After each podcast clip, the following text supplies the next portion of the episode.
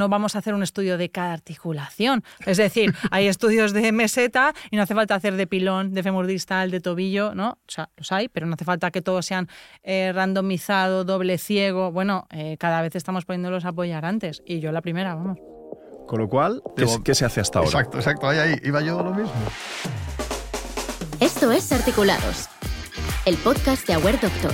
Lo último en ortopedia, traumatología y patología osteomuscular. Hola amigas y amigos y bienvenidos a un nuevo capítulo de vuestro apasionante podcast sobre nuestro mundo, el mundo de la traumatología. Soy vuestro anfitrión, Alex Santamaría, enamorado de nuestra profesión y enamorado de la comunicación en todas sus vertientes. Y una de ellas es esta, poder compartir con todos vosotros el conocimiento, no que tengo yo, ni muchísimo menos, sino mis compañeros, porque de nuevo tenemos para hacer, y se nos está riendo Alfonso, para hacer la segunda parte de ese capítulo que nos quedamos arriba. Lo dejamos arriba como hay que dejar las cosas, pero es que hoy hay que continuar. Tenemos, Adina, ¿cómo estás? Muy bien. Adina Ortega está seria porque sabe que ahora lo tiene que dar todo. Y Alfonso Prada, ¿cómo estás? Pues yo estoy nervioso porque en el fondo es como cuando reciclas unos zapatos. Es que, tienes ganas de ponértelos otra vez. Es que nos quedamos ahí. Pues nos ahí quedamos estoy. Pues sitúanos, Alfonso, por favor, en el no en el capítulo previo, sino porque a saber todo lo que ha podido salir, sino hablamos de maleo posterior y nos quedamos allí. ¿En qué parte? Bueno, justamente nos quedamos en el tema de los abordajes, que yo creo que es la parte fundamental, eh, por dónde acceder eh, hacia hasta las eh, fracturas de maleolo posterior, porque en el fondo son, son estructuras que, a las que no estamos tan acostumbrados y creo que es la chicha importante de, de todo este tema. ¿no? En el capítulo previo, como las grandes series, nos quedamos en eso, justo en el miedo. Y allí Alina ya nos dijo miedo, y Alfonso, ¿de qué? ¿Miedo de qué? ¿De un abordaje que no conocemos? Pues ahí estamos. ¿Qué abordajes hay y qué estructuras de riesgo, Alina, están en compromiso cuando, cuando, y que nos hacen pensar a veces, ya lo dejo para el equipo de trauma? Cuéntanos. Em, vamos a ver. Vamos a centrarnos. Vamos a calmarnos. Vamos Para a ver, vamos a calmarnos. Para eso estás tú, para Vamos centrarnos. Tenemos el siguiente problema. Tenemos que abordar el peroné. Tenemos Es- que abordar el maleolo posterior y la mayoría de las veces tenemos que abordar el maleolo medial. ¿Cómo se resuelve esta ecuación? Idealmente, qué bonito sería un único abordaje. Uno solo, sí, ¿no? Esto aparentemente es imposible. ¿Sí? Entonces van a ser dos. Esto es un reto, lo de aparentemente es imposible. Bueno, es que en, en algunas ocasiones sí se puede hacer por un solo abordaje. Ojo la cara de Alina. Bueno, la estáis viendo. Y los que nos No, ver. escuchando, imaginaros Vamos a ver, Alina a con ver. una cara de sorpresa. ¿Sí o no?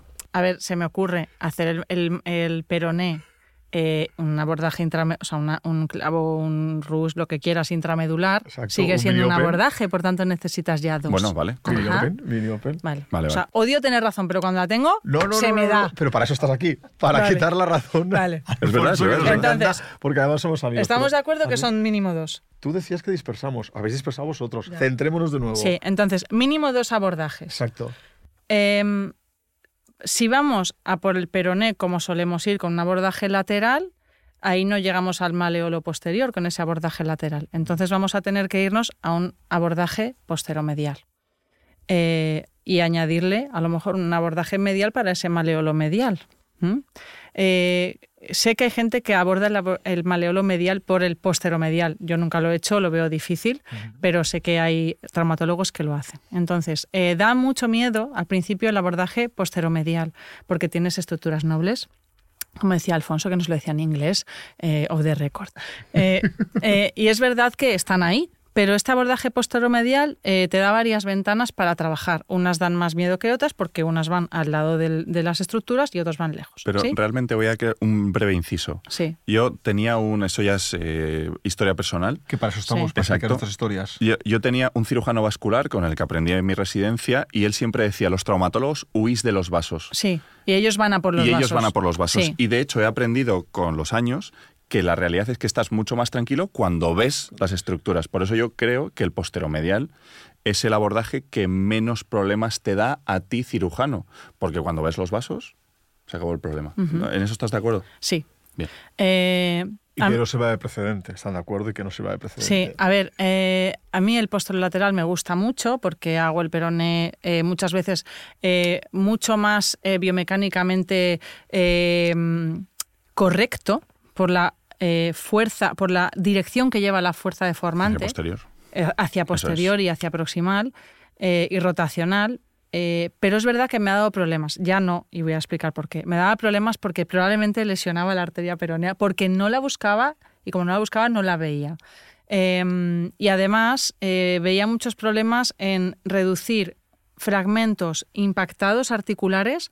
Es decir, si tienes un fragmento puro de maleolo posterior, el típico fragmento grande, eh, que simplemente necesita eh, una fuerza que lo junte al resto de la tibia y que eh, haga una fuerza de proximal a distal, lo que decíamos del Batres o, o el antiglide, eh, vale el abordaje posterolateral. En el momento que necesites hacer algo a ese fragmento impactado intraarticular, no puedes ir por el abordaje posterolateral porque tendrías que llevarte los ligamentos. Entonces ya estarías como que liando la parda. Así que ahí yo me iría posteromedial para poder manipular esos fragmentos. Es que es una, co- una de, de los temas claves. La impactación articular te, te modifica mucho el tipo de abordaje que tienes que hacer y esto tiene que quedar muy claro porque no, no puedes ser capaz de, como tú has dicho, abordar la parte articular desde el posterolateral. Eso es, ¿Es verdad? totalmente. Joder, podemos estar de Es- es acuerdo. que en ese momento de podcast Sí. que estoy disfrutando, tan, video podcast, disfrutando tanto, viendo cómo entre ellos se, se medio discuten. Es como un se- padre se- orgulloso. me, me encanta, es que me encanta.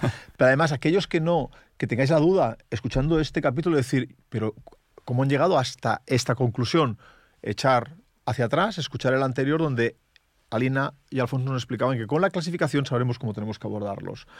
Habéis hablado de muchas estructuras, pero todavía no nos estáis contando los peligros reales de, esas, de esos abordajes posteromediales o posterolaterales. Las indicaciones las habéis dicho, pero ¿qué me puedo encontrar por posteromedial? No lo demos por, tan obvio.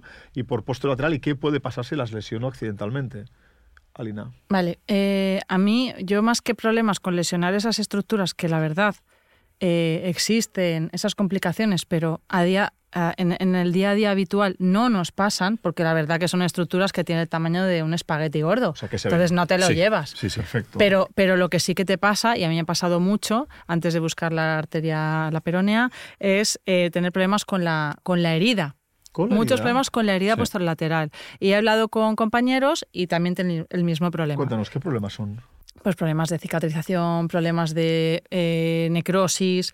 Eh, en su momento hablé con cirujanos plásticos buscando angiosomas, a ver si estamos lle- es- llegando a un punto en el que tenemos un problema Ojo el con, concepto de angiosoma, ¿eh? Cuidado. Bueno, nos da para otro podcast, pero Sí, sí. digamos que eh, esto es lo primero que pensé, Dios mío, estoy en medio de dos angiosomas, que es la zona peor vascularizada, y puede que sea este el motivo por el cual eh, no está yendo bien. Y lo hablé con ellos, me dijeron que no, que, eh, o sea, que me dejara de voladas, que no era esto.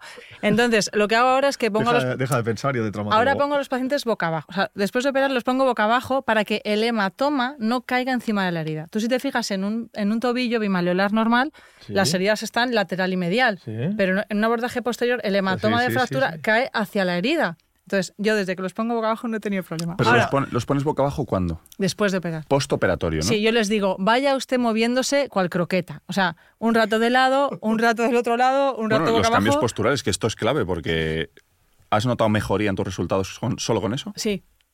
O sea, no tengo evidencia ¿eh? para esto. Para otras cosas que he contado aquí, No he dicho mucha, mucha bibliografía, No pero de- para esto no hay publicación. Pero, pero estoy. Pero es que creo que nuestros oyentes quizás se están confundiendo como. ¿Cómo los colocas cuando los operas?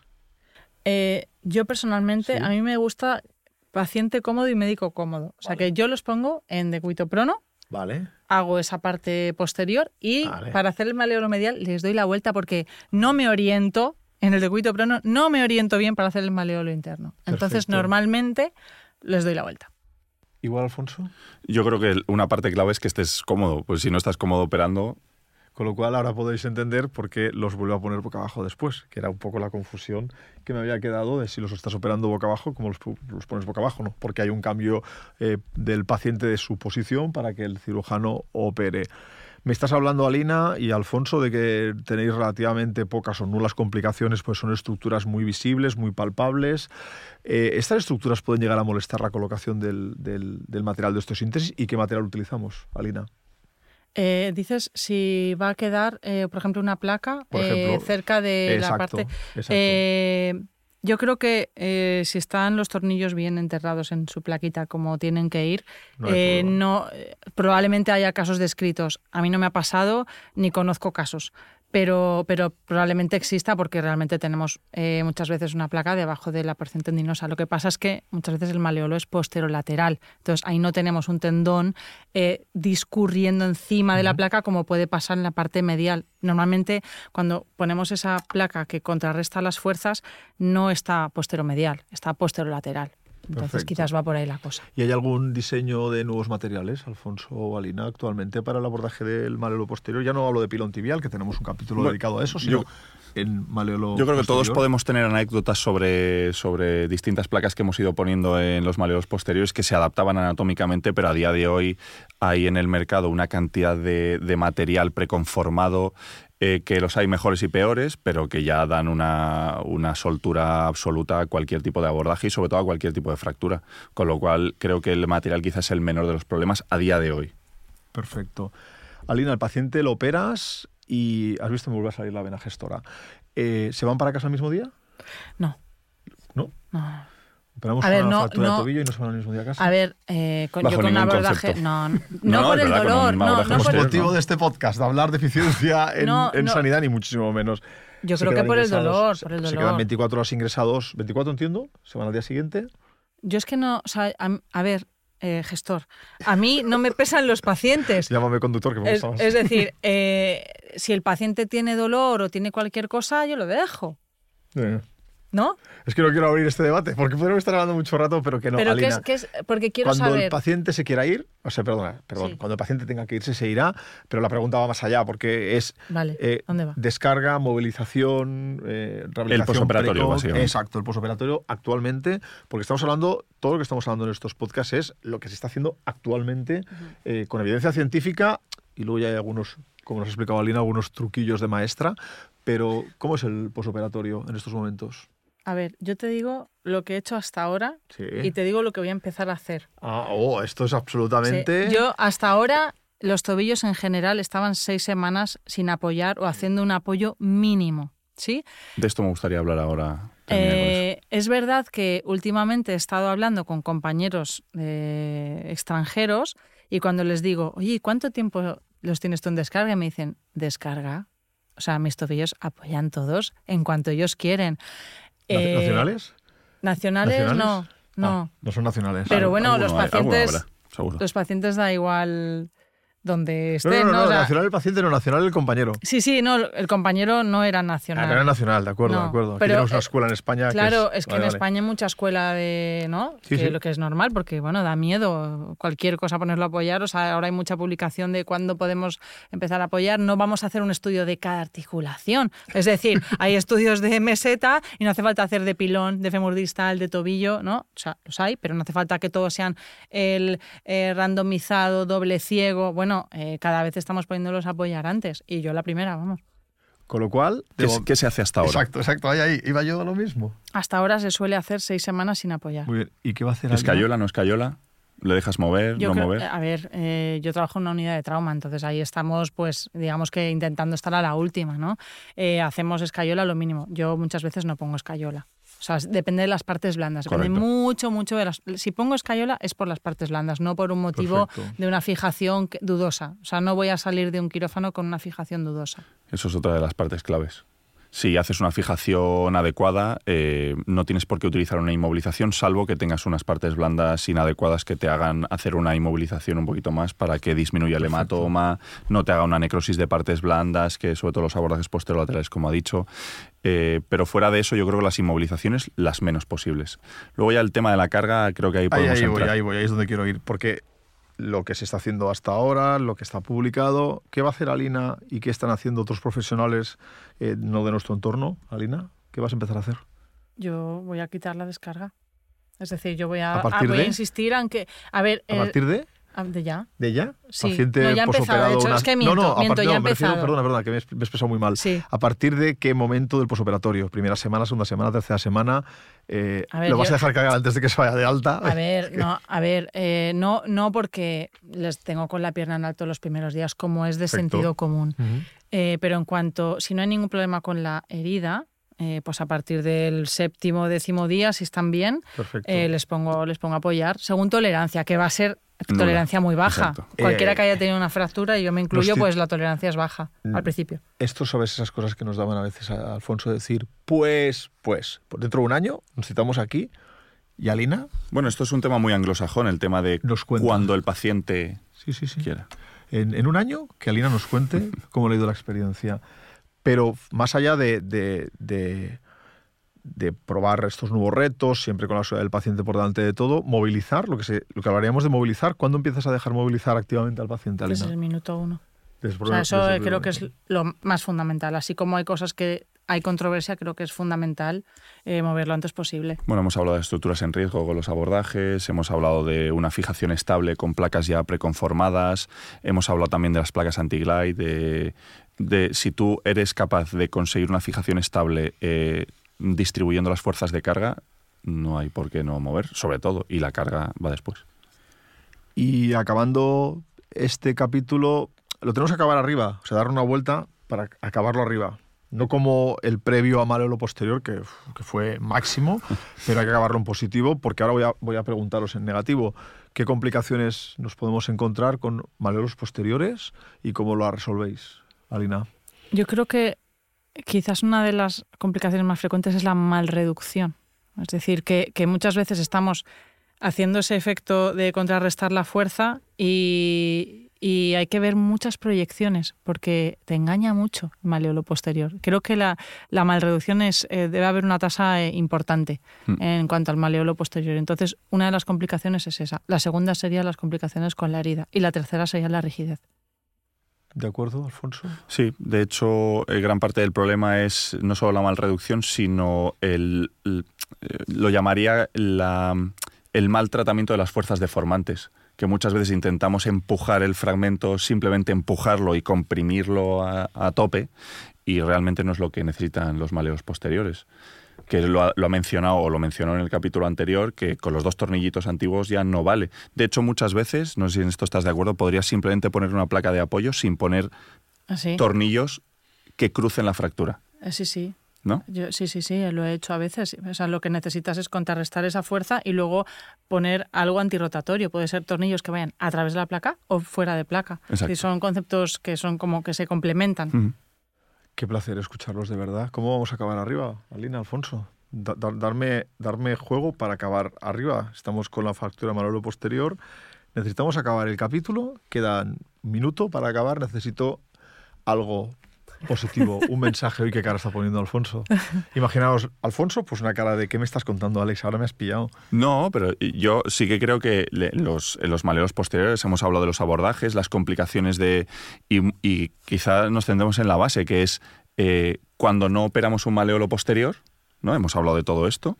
Existen también muchas complicaciones que hay que hacer posteriormente. Y aquí voy a hacer una pregunta a los dos, eh, dado que quizá tenéis mucha más experiencia que yo en esto. No operas un maleolo posterior, o si lo operas, está mal reducido que lo, has dicho muy bien, creo que la mayor complicación es la malreducción, sin operar y operando, ¿no? Estamos de acuerdo. Eh, ¿Dan tantos problemas las malreducciones del maleo posterior? Se, son, ¿Podemos tolerar cierta eh, malreducción del maleolo posterior? Em, vamos a ver, hay, un- hay zonas en la tibia distal que, no, que tienen Exacto. mínima carga. A eso voy. Entonces, es verdad que hay veces que puedes decir, bueno, ese fragmento impactado, realmente voy a liarla mucho por la parte posterior para llegar a él. Bueno, eh, eh, controvertido, controvertido cuanto menos. Sí, pero creo que es una parte que sí que podemos explicar para que quede Para mí lo redondeado. que sí que hay una cosa es clara. Esto de eh, antes se hacía así toda la vida y nunca pasaba nada, no es verdad, porque ahora estamos viendo lo que antes se hacía y entonces en la consulta llegan eh, muchas artrosis postraumáticas que son muy bien toleradas en el tobillo los primeros años, eso es verdad. Es decir, eh, hay pacientes que tienen una eh, secuela de malreducción y por tanto una artrosis precoz que caminan dos horas al día. Pero es verdad que luego de repente eso entra en una espiral de violencia que en unos pocos años se convierte en una artrosis que necesitas hacer una artrodes. Entonces todos, todos esos seguidores de antes iba bien con lo que hacíamos y ahora porque hay que cambiar, es que no iba bien. Y para eso están las publicaciones que lo demuestran. Esa es mi opinión. Sí, sí, es, es lo que estaba buscando. Es el cierre, Ah, vale. el cierre perfecto. Yo sobre todo cerraría desde otra perspectiva que sería que nunca una decisión precipitada te haga arrepentirte.